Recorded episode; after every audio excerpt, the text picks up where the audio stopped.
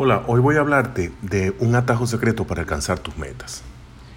Deja de establecer metas para ti mismo, es decir, solo hasta que hayas tenido tu visión. En mi opinión, el establecimiento de objetivos en el sentido tradicional que todo el mundo lo hace es una forma ineficaz de alcanzar el siguiente nivel de vida. ¿Por qué? Bueno, solo piensa cuántas veces has establecido metas o has hecho una resolución de año nuevo solo para que tus planos cambien en pocas semanas y la incumplas. El problema es que la mayoría de las personas establecen metas sin primero considerar a dónde lo están llevando esas metas. Quiero decir, ¿cuándo fue la última vez que intentaste sentarte y mirar hacia donde quieres estar dentro de 5 o 10 años? Es difícil, ¿verdad? El hecho es que la fijación de objetivos ya no funciona. Y aquí te traigo el atajo. No establezca objetivos, crea una visión para ti mismo.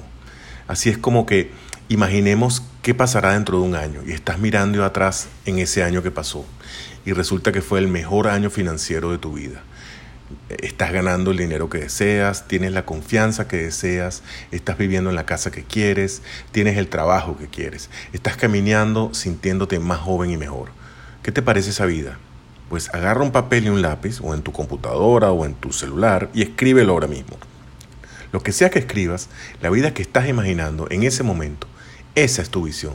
Y cuando conoces tu visión, los pasos de acción para lograrla se vuelven claros. Esta es la nueva forma de establecer metas. La diferencia, el establecimiento tradicional de objetivos o metas es mirar hacia adelante, lo que casi nunca funciona. Y tener una visión es comenzar con el final en la mente y luego mirar hacia atrás. Haz este ejercicio hoy y luego mantén tu visión en tu mente en todo momento. Recuerda, una visión fuerte te empujará hacia ella, sobre todo cuando se combina esto con tu por qué o por qué haces estas cosas. Por tu éxito y siempre recuerda, nos convertimos en lo que pensamos, te habló Alfonso Lafuente. Un abrazo.